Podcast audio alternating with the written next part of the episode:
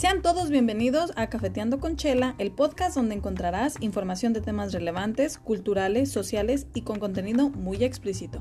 Una charla mientras nos echamos un cafecito, así es que ponte cómodo y comenzamos.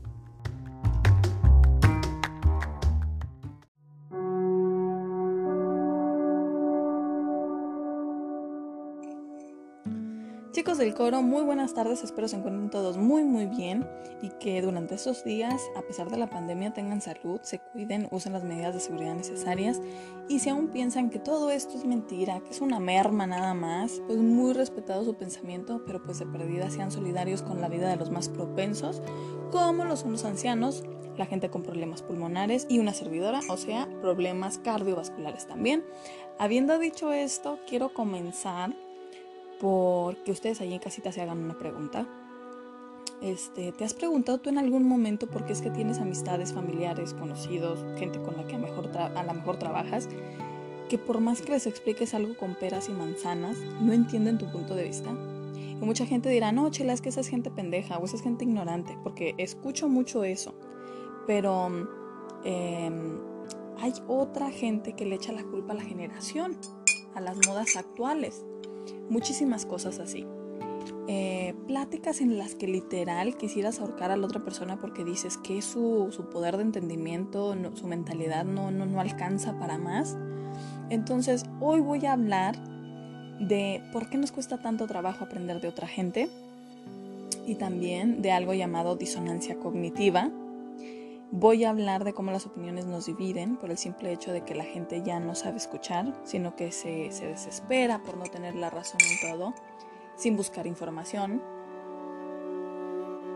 Este, el tener ideas diferentes no solo hace que veamos dos puntos de vista, sino que hace que aprendamos de otras personas. Hasta en biología, cuando se habla de hipótesis, es para compartir ideas diferentes de lo que pensamos que será el resultado de algo.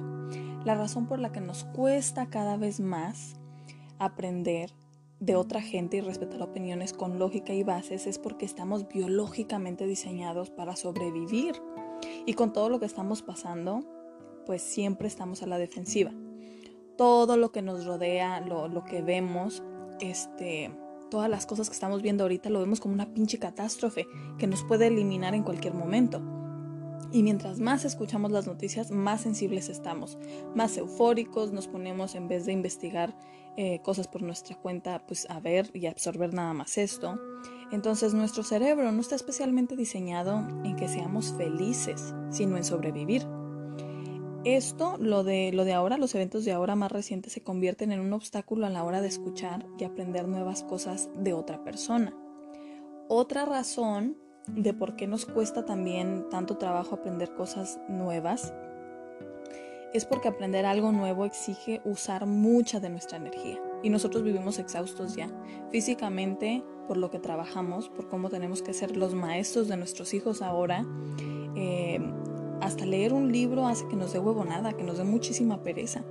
Entonces esforzarnos en algo que pueda parecer mucho más desgastante, pues híjole, no. Como que decimos como que ahí no, no, no, no le entro la neta. Pero luego podemos pasar en el teléfono horas viendo memes, riéndonos como estúpidos de, de cosas que estamos ahí viendo nada más. Y nos reímos y nos reímos. Y saben que nos vamos a ir a dormir igual, sin haber aprendido nada. Aparte, el aprender algo nuevo significa soltar, soltar información con la que se nos inculcó, eh, soltar información de, y, recuerdos de personas, de relaciones, de comportamientos y actitudes que no son sanas. Nuestro cerebro, aparte de ser conservador, es muy pinche aferrado a que arrastremos con cosas de nuestro pasado, con rencores de nuestra niñez, con, con todo este tipo de cosas que queremos traer a huevo ahí, ¿no? Y eso no nos ayuda tampoco porque aferrarnos a cosas que ya no son, que no sucedieron o aprendimos, no nos ayuda a avanzar. A nuestra cabeza le parece muy poco favorable soltar información que en su momento fue útil para evitar enfrentar ciertas cosas. Em, y también pues el aprender algo nuevo de otra persona también significa cuestionar, hacer preguntas y conocer y aceptar la otra perspectiva de otro ser humano. Para poder hacer esto, tenemos también que apagar nuestro piloto automático El piloto automático es este, mm, este mecanismo como de estar a la defensiva todo el tiempo para que cuando alguien termine de hablar, nada más insultarlo o, este, o hacer valer nuestro punto de vista, pero tratando de, de argumentar algo este, peor que lo de ellos o que parece mejor que lo de ellos. Entonces, este piloto automático que tenemos nosotros tenemos que apagarlo para poder procesar la información y escuchar, no nada más este, esperar a que la otra persona se calle para poder aventarle chingadera y media. Em, entonces, hay un, hay un dicho, hay una frase más bien, que a mí me cae tan gorda que, que la mayoría de la gente la ha escuchado y dice, tú no debes juzgar a fulano porque tú no eres mejor que él o ella. Y estoy de acuerdo en este dicho en, en algo así muy, muy pequeño, ¿no? Porque todos somos seres humanos eh, y la vamos a cagar. Nosotros en la vida de alguien vamos a ser el malo de la historia. Es lo que pasa. En algún momento eres el bueno, en algún momento eres el malo, en algún momento eres la peor escoria y también este, eres la víctima. Pero saben que este pinche argumento que, que, tanta gente dice, que tanta gente dice que tú no eres mejor que Julana, entonces tú no debes de juzgar, pues este argumento la gente lo podría usar para zafarse de cualquier cosa, de cualquier responsabilidad. Los violadores podrían argumentar esto mismo, los presidentes, ¿no? Tomando decisiones, los asesinos, la gente que abusa de niños. O sea, si realmente como seres humanos no tuviéramos derecho a juzgar las actitudes y comportamientos de nadie, el mundo estaría mucho peor. El juzgar legalmente hablando quiere decir decidir, enjuiciar, opinar acerca de algo.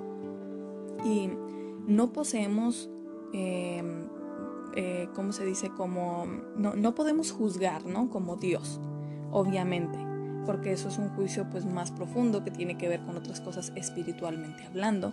Pero yo pienso que todo lo que sea el comportamiento erróneo de alguien, que pueda afectar a alguien, actitudes, pendejadas que, que, que, que sabes que hicieron, que la cagaron o que lo siguen haciendo, todas esas actitudes pendejas se deben de juzgar y, cuestionar aquí en la tierra, porque si no cualquiera va por la vida haciendo desmadre y medio y, es con el mismo puto argumento, lo puede usar para todo. Em, luego tienes gente que, que hizo daño de más y se muere dormido, así muy pacífico, y tú dices, ¿qué pedo? ¿Dónde está el pinche karma? A eso me refiero. Entonces nadie también podría crecer como persona sin la aportación de opiniones, no solo de experiencias. Otro gran problema que tengo es con esta, con esta otra frase que he escuchado hasta el cansancio que dice, si no tienes nada bueno que decir, mejor no digas nada. Hay que aclarar que cuando se trata de una crítica para chingar a alguien, por ejemplo, el peso de alguien, la ropa, esas cosas donde la gente quiere ridiculizar a otra y hacerla sentir mal, o sea, como decía mi mamá, estar ahí nada más de pinche chingaquerito, ahí sí, miren, ahí sí se tienen que trajar sus palabras, porque puede provocar este otros problemas mayores en a futuro o en ese momento también. Pero cuando se trata de la, de la actitud de una persona, modismos, de tu experiencia en algo, por favor tienes que hablar. A lo mejor puedes educar a más personas o, puedes evitar que alguien pase por algo, por algo fuerte o similar a lo tuyo. Un ejemplo es, por ejemplo, eh, al momento de opinar de un doctor o de alguien y que creer que porque alguien tiene un título y está disque estudiado no tiene un gramo de pendejo o, que eh, es, mucho mejor que, otra persona. Académicamente, este, pues sí, los estudios son importantes, pero yo conozco gente, gente con, con estudio que son ascos de persona, que no hacen nada y no mueven nada ni un pinche dedo por ayudar a otro a menos que se les pague. Entonces, este, pues yo me acuerdo que una vez di mi, opinión en cuanto a un doctor y me llovieron críticas diciéndome esto mismo, que si no tenía nada bueno que decir de ese gran ser humano, pues me reservara mi opinión, aún sabiendo que cometió negligencia. Yo sabía que había cometido negligencia con una mejor amiga mía, que, que ella murió en la cirugía y era algo simple que le iban a hacer, y, y después estuvo en coma. Jamás se le pagó nada, o sea, no tuvo ninguna compensación de nada y hasta ahorita tiene secuelas de todo eso. Ella después de, pues de, superar eso del coma, tuvo que aprender a hacer cosas que, que normalmente nosotros hacemos y no nos cuestan tanto, porque, este, porque lo hacemos todos los días y no hemos pasado por algo así. Pero ella tuvo que aprender cosas como por ejemplo desde peinarse, eh, abrocharse las cintas, cosas simples que son, que son para, nosotros simples, pero ella tuvo que pasar por todo eso. Tuvo, tuvo un proceso muy, muy largo para, para poder aprender ese tipo de cosas de nuevo. Y, y, entonces yo a eso me refería y a este doctor, a este cirujano no le afectó en nada. Los abogados como siempre, pues debajo de la mesa hicieron todo su, su, su chanchullo, todo lo que vienen siendo sus... Eh, lo arreglaron todo pues. Entonces, eh, a esto me refiero cuando digo que la gente está nada más a la defensiva, defendiendo a personajes que no conocen a fondo y no están dispuestos a escuchar nada negativo de ellos o algo que tenga que ver con su trabajo. aparentemente nada más porque pues son estudiados. Eh, el que tú seas estudiado no te hace una mejor ni peor persona. Si usas tu conocimiento para ayudar a los demás, pues entonces sí pero de ahí en más este, hay, hay idiotas con, con doctorados también. Yo he leído historias en Facebook y en comentarios de YouTube de gente que cuenta algún episodio de su vida, algo, algo, algo trágico, algo que tenga que ver como con su pareja. Y hay gente que comenta que son extraños y ajenos a ti y te hace crear conciencia de ciertas cosas, pero cuando los comentarios son atacando a alguien por un chiste, porque cada quien lo tomó como ofensa, pues la neta da hueva, da hueva contestar ese tipo de cosas porque están fuera de lugar. Y porque cuando tú estás triste, cuando cortaste con el novio, cuando te andas queriendo este, cortar las venas con un, con un picadientes, pues entonces es como la peor, el, peor momento cuando estás enojado de agarrar un teléfono o agarrar una computadora. Eh, también tenemos que recordar que nuestro crecimiento no depende de nosotros mismos, sino de lo que nos rodea la gente que decidamos añadir a nuestra vida debe aportar algo diferente. Cualquier proceso de aprendizaje afecta además de al individuo a sus sistemas a los que pertenece. Y es muy difícil afrontar un cambio no solo por la fuerza de voluntad, sino porque todo el tiempo, aunque digamos que no estamos esperando aprobación de alguien, eh, de nuestro patrón, de nuestra familia, la pertenencia es una necesidad básica y primordial y no aceptar que la pongamos en riesgo eh, pues es, es como lo que no le gusta a nuestro cerebro. Mm, entonces, para aprender ocupamos gente que piense diferente a nosotros, aunque eso implique alejarnos, alejarnos de nuestra zona de confort y, y indagar nosotros mismos por respuestas, aunque no nos gusten. Pero es muy difícil porque hay gente que sufre por decisión propia, porque todo el tiempo se victimiza, y hay otro tipo de gente que sufre de disonancia cognitiva Ahora, ¿qué es la disonancia cognitiva? Bueno, pues en la psicología esto hace referencia a la tensión o desarmonía interna del sistema de ideas, eh, lo que tiene que ver con creencias y emociones. Es decir, una persona que toma, eh, que es y dice ser consciente de la cirrosis, de que es malo para su salud, pero se la pasa diciendo que, que él o ella son muy sanos y que quiere vivir una vida larga y plena. Cuando nuestras creencias no están en armonía con nuestra conducta, tener ideas contradictorias, pero sin hacer nada al respecto, esta es, esta es la, disonancia cognitiva. En pocas palabras, la, la incongruencia de tus ideales y acciones al punto de no aceptar otras opiniones válidas o de otros. Esas personas justifican siempre sus comportamientos irracionales y las redes sociales están llenas, llenas de, de estos, eh, de estos eh, no sé, como tipo de personas. Y ahora estamos viviendo un exceso de gente con disonancia cognitiva en todo su esplendor, especialmente con todo esto de los movimientos actuales. Es decir, la mujer que dice que por culpa del patriarcado todo esto es una mierda, que los hombres las oprimen y que quieren que el hombre no, no la sexualice más, pero por otro lado vemos a esta misma persona sexualizándose a sí misma en videos, eh, con movimientos, gemidos, proyecta imágenes obscenas, eróticas. Está ahí literal para ser el, foco de atención y, y sexualizándose a ella misma. Entonces, esas son de las mismas incongruencias que hablo. Y hoy les voy a decir cómo pueden reconocer a gente así. Y estoy segura que pues sí conocen un chingo de gente con disonancia cognitiva. Para empezar, si de inmediato esta persona con un comentario ya empieza a atacarte verbalmente, tienes que parar la conversación e irte. Olvídate de ese, de ese comentario que querías hacer. No le des importancia porque con gente como esta los argumentos lógicos no sirven. Escúchenlo bien, no sirven de nada. Eso solo los hace aferrarse con mucha más fuerza a su irracionalidad. Hay cinco señales eh, de, que alguien está teniendo un ataque de disonancia cognitiva y aquí se las voy a decir. Ahora, si conoces a alguien que solo tenga dos o una de estas, no quiere decir que padezca de esto, pero sí, eh, si está en todas las categorías, entonces, entonces sí te vas a reír un chingo, porque estoy seguro que más de una persona se te va a venir a la mente.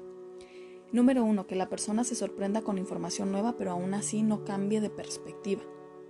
Es decir, que te dé la razón en muchísimas cosas, pero, pero que te dé la razón no quiere decir que, que deje su pensamiento a un lado de como pensaba hace cinco minutos. La número dos, no poder resumir en detalle la perspectiva de la otra persona. Em, es decir, usan frases como entonces dices que o lo que quieres decir es, o sea que cambian la manera, la manera en la que tú argumentaste algo, ellos le ponen otra, otra frase encima de eso y cambian tus palabras. La número tres, presumir que la intención de la otra persona es maliciosa. Esta a mí me encanta porque me ha pasado un chingo de veces, de que no importa con cuánto tacto tú des tu opinión, la persona que se va a ofender se va a ofender y se chingó. Pero hay una gran diferencia entre ofenderse y que todo el tiempo, por más que tú quieras hasta dar un halago en tu opinión, de todos modos la otra persona está a la defensiva y como trae otros problemas que tienen que ver con, pues no sé, con su salud mental o con, el mundo que la rodea en ese momento por lo que esté pasando, todo el tiempo, no importa que digas algo bueno, esa persona va a pensar que lo que tú le estás diciendo es negativo. Este, la número cuatro, cambian las reglas del juego con frecuencia, por más inteligentes que sean, ya lo, ya lo dije, o educados que estén.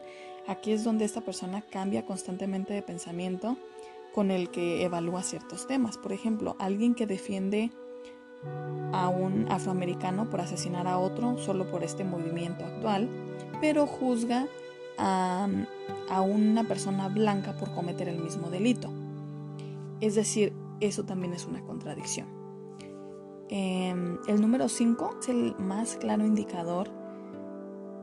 Es cuando nos gritan, nos enojan.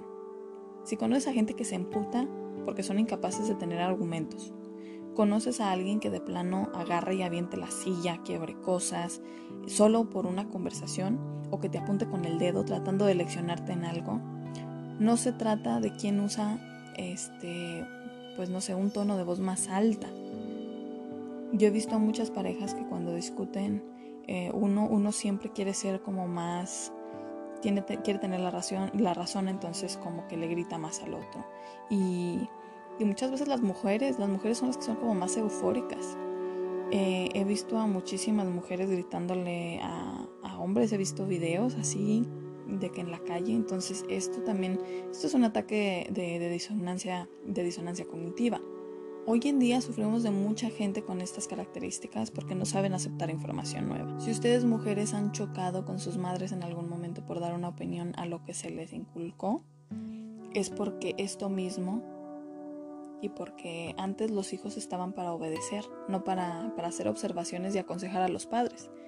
Eh, yo tengo, y, esto lo descubrí hace poco, una manera medio agnóstica de ver las cosas, es decir, como que estoy en el medio de todo, no tengo la razón en todo, pero no me gustaría, por ejemplo, que me hicieran pendejos en, ciertos temas.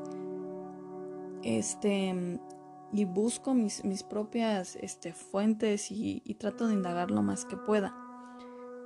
Y a lo mejor tengo un pensamiento y, bueno, pensamientos, más bien que opiniones muy drásticas, pero a mí me puede sentar en una mesa de gente de diferentes edades y me acoplo muy, muy bien. He hecho chistes, puedo tener pláticas con, gente de la tercera edad, con gente más joven, etc. Y hay gente que si no la sientas con alguien que, que conoce, pues como que se siente fuera del lugar, hasta, hasta el semblante les cambia. Pueden estar en el ambiente más chido, pero están con esa cara de chucho bulldog sin ser ellas o ellos mismos porque, porque no les gusta dónde, dónde se sentaron. Yo les voy a decir que hoy por hoy puedo hablar de las cagadas de mi vida, los logros, etc. Pero hay cuatro tipos de gentes con las que yo me rehuso a discutir para no perder mi tiempo. Y el tiempo, recordemos que es, es lo, más, lo más valioso que tenemos. Em, la número uno es la gente con problemas severos mentales. Este, a veces nos llegan reos con, este, con problemas mentales severos, em, con esquizofrenia, entonces, en dos minutos puedes estar hablando bien con ellos, tratando de tomar su información y al siguiente te están hablando del amigo imaginario que tienen atrás o de la persona que está aparentemente detrás de ti y tú no ves. Entonces, ese es un tipo de personas con las que yo me rehuso a, hablar libremente por lo mismo, porque son problemas severos mentales. La número dos son los ególatras, los que, los que todo el tiempo están como... Em, no sé, como viendo que son mejor que todos por los que tienen. Este, la número tres, la gente que se, que se la vive victimizándose. Y los cuatro, los todo extremos. Yo, por ejemplo, puedo hablar de un tema ahorita, pero a lo mejor no voy a saber exactamente de algún tema que tenga que ver con eh, alguna cirugía de, de corazón abierto, con con arterias, con cosas que no estén, que no esté tan, tan familiarizada. Entonces, eh, hoy puedo decir que mucha gente y circunstancias después de la muerte de mi mamá son lo que formó a la mujer que escuchan ustedes por este podcast. Pero hubo, hubo tres que siempre estarán en mi corazón y, y de esos tres pues fueron dos, dos jovencitos más que nada con autismo, eh, uno de 13 años de Los Ángeles, otro de Rusia y, el otro eh, de, Turquía. Yo tenía 24 en aquel momento. Y ustedes pueden llegar a pensar que mientras uno sea más adulto, menos le vas a tener que aprender a alguien más joven, porque te sientes adulto, experimentado y pues muy contento contigo mismo, aunque te la pases valiendo chetos con tu vida. Así pasa, sí pasa, como pinches no. El problema es que no lo reconocemos, porque eso querría decir que hemos valido madre en más de una decisión que tomamos. Pero yo empecé a ver las cosas de otra manera, no cuando empecé a trabajar para las cárceles con adultos eh, o ahora. Mi transición empezó cuando trabajé para una academia para niños con autismo, en donde era tutora de, una, de, de esta academia privada. Y eran niños de diferentes estados y países. Era difícil porque hubo algunos que no hablaban ni inglés ni español. Y hubo tres jovencitos que, me hicieron ver cada uno de manera diferente en mi vida y mi entorno. Los tres estaban en el nivel del, espectro del autismo. Sinan es un niño hermoso de Turquía que conocí y, y se me asignó para trabajar con él por ser el niño en el espectro del autismo más avanzado. Tenía 14 él, pero su capacidad de entendimiento era de un niño de 5 años. Era obstinado, testarudo, muy directo y es de las personas que más he visto disfrutar del pasto. En Turquía, aparentemente de donde es él, el pasto es, sintético, eh, no hay mucho y no pueden pisarlo y mucho menos arrancarlo. Entonces, el decirle a él vamos al parque era como decirle vamos a Disneylandia. Em, sus padres viajaban cada seis meses para verlo y casi todos los padres de estos niños eran gente de dinero no estoy hablando de abogados, estoy hablando de empresarios. Y había muchos que, se veía que el tener hijos con autismo les estorbaba, hasta, hasta para ir a una cena. O sea, vi muchas veces a padres que no querían sacar a cenar a sus hijos porque no querían lidiar con incomodar a demás personas en público. Y eso, eso se me hace demasiado triste. Eso me parecía pues una estupidez, muy inhumano, porque era como como que nos entregaban a nosotros la responsabilidad de ellos para ver si podíamos criar a sus hijos cuando ellos eran los que les correspondía hacer esto. Y saben que, que hoy en día hay muchos padres así, que su responsabilidad la tienen momentánea y son, son como accesorios, los hijos son como accesorios. A nosotros la verdad la academia nos daba la libertad de realizar actividades que creyéramos buenas para ellos. Em, en muchos en muchos sentidos nos salíamos de, lo que eran este pues las reglas y las zonas donde llevarlos, porque se nos hacía importante que conocieran estas, estas otras cosas. Este, los llevábamos a neverías, a restaurantes y, y convivíamos muchísimo con estos niños. El punto de crecimiento en mí estuvo en que querían que trabajara con estos tres niños, con Sinan porque era el niño con mayor autismo obviamente, con el de Rusia porque tenía comportamientos de ser gay y eso no iba con la política de la religión eh, a la que pertenecía este tipo de academia, y con el otro niño de Los Ángeles porque lo consideraban una amenaza porque arrancó todas las cámaras en un día de la academia. Le contestaba al coordinador, protestaba por la comida, o sea, cosas que a los coordinadores les encabronaba. Y cuando fui, la, fui, fui la única que levantó la mano para que me los asignaran, pues eso era un reto para mí, pero también implicaba conocer otras culturas, otros pensamientos.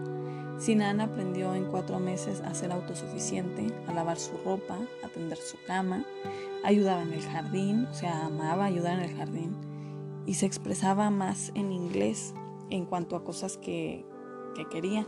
Luego este, conocí a sus padres y comprendí muchas cosas y agradecí tener a mis hijos sanos y conmigo. Ellos tenían dos hijos más en Turquía, aparte de, de Sinan, que estaba en Estados Unidos y que fue el único que mandaron para acá.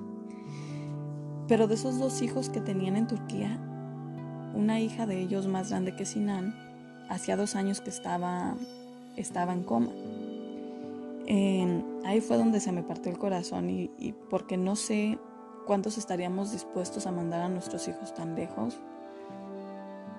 mientras, mientras tenemos otro en coma del que, del que tampoco podemos disfrutar.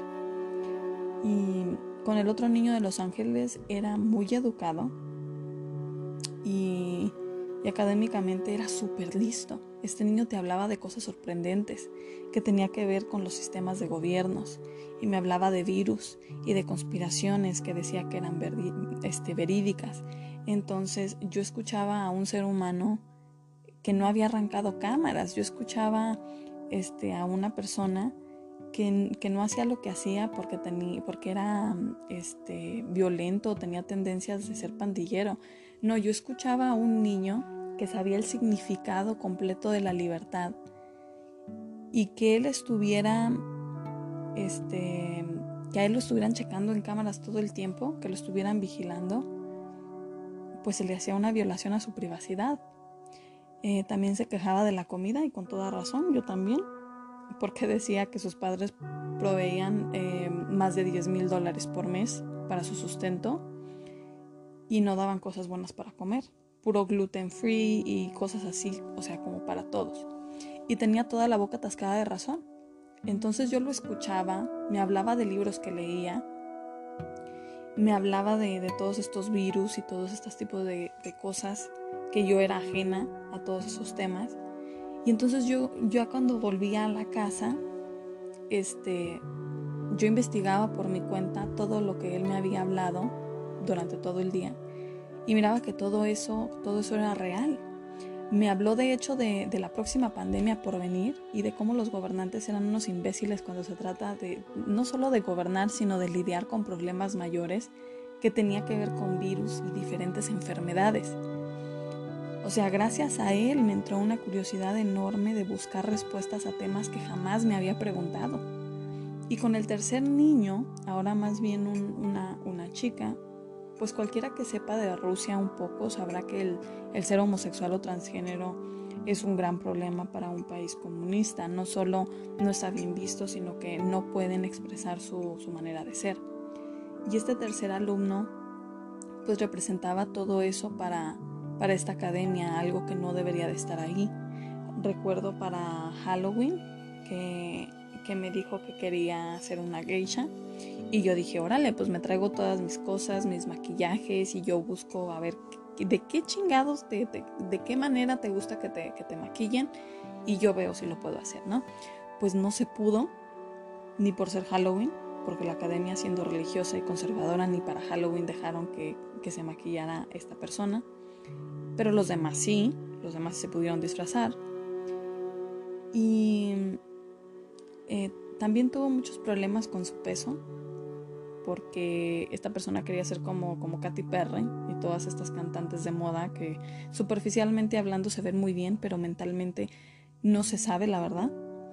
Em, no puedes arreglar un problema interno modificando algo externo. Eso no soluciona nada. Entonces mi trabajo con cada uno fue diferente. Con mi alumno de Rusia era nada más como recordarle que tenía que amarse, que era único, que, que, todo, que todos nos sentimos así en algún momento y que fuera de lo que estuviera pasando en la academia iba a haber, iba a haber en, en un momento en el que él se podría liberar de todo de todo este esta opresión religiosa que tenía y ser y ser ella misma. Eh, a escondidas hablábamos de los planes que tenía de cómo saliendo de ahí acabando de graduarse iría al colegio lo que iba a estudiar. Eh, una vez me acuerdo que me ofrecía ir por por ahí al aeropuerto. Eh, en aquel momento él y me llevé unos sombreros y yo le dije sabes qué es que cuando tú vuelvas yo voy a ir por ti y vamos a hacerle como que vienes de Hawái, órale. Entonces me llevé unos sombreros y ya entrando en el carro pusimos música, le compré un raspado, eh, cantamos a puro pulmón puras pinches canciones que, que a ella le gustaban, a todo volumen en el carro. Y, y pues eso le... Eso hacía como que se sintiera más en paz y como que no estaba haciendo realmente algo malo. Y el año pasado, el año pasado supe de ella. Este, ahora como lo digo, ella se cambió el nombre. Este, y está yendo al colegio también. También va a terapia para poder ver si realmente quiere modificar con una cirugía su cuerpo, sus genitales más que nada. Y fuera de lo que es mi opinión en cuestión a la gente transgénero o no, que yo opino lo mismo de una persona transgénero como de una persona que, que, sea hombre o mujer, que es, es eso, una cirugía solamente va a arreglar algo externo, pero eso no quiere decir que, que este, internamente tú vayas a estar en paz contigo mismo. Entonces, hay cosas que importan más que tienen que ver con tu salud mental y con quererte llamarte tú. Tú te puedes hacer una cirugía si quieres y ponerte nalgas y ponerte chichis y cortarte y hacerte lo que quieras, pero eso no va, no va a solucionar nada si te sientes vacía por dentro. Entonces, esto fue lo que yo tenía que hacer en cuestiones de, de crecimiento con ella. Y, este, y ahorita está yendo a terapia, como, como lo dije y me alegro verla ahora ya con su propio departamento. Me dijo que agradecía muchísimo que yo no haya oprimido pues nada, nada de, de ella de joven. Em, y el muchachito de Los Ángeles mejoró muchísimo, no solo en grados, pero en su comportamiento.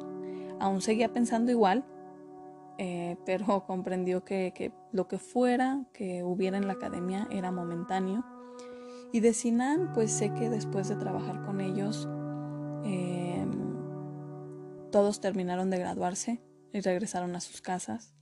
Entonces, esos, esos jovencitos que a lo mejor a la mayoría, a la mayoría jamás voy a volver a ver en mi vida, influenciaron muchas cosas en mí. Me hicieron que, que pensara en cosas que nunca, que nunca había cuestionado que apreciara más mi estilo de vida, mi familia, que le echara ganas a lo que se me presentara. Me educaron en muchos temas que no tenía ni idea y nunca me habían importado jamás. Y también me hicieron ver lo que muchas veces olvidamos, que para el mundo cada quien queremos cosas diferentes, pero como seres humanos tenemos muchas cosas que aprender y, aportar a otros. y tenemos que empezar por respetarnos, Así que los invito a que cuando hablen con otra persona se den la oportunidad de aprender algo nuevo y también de aportarlo. Eh, también recuerden y sigan comentando en el post de la rifa del 10 de diciembre porque recuerden que ya mero, ya mero viene.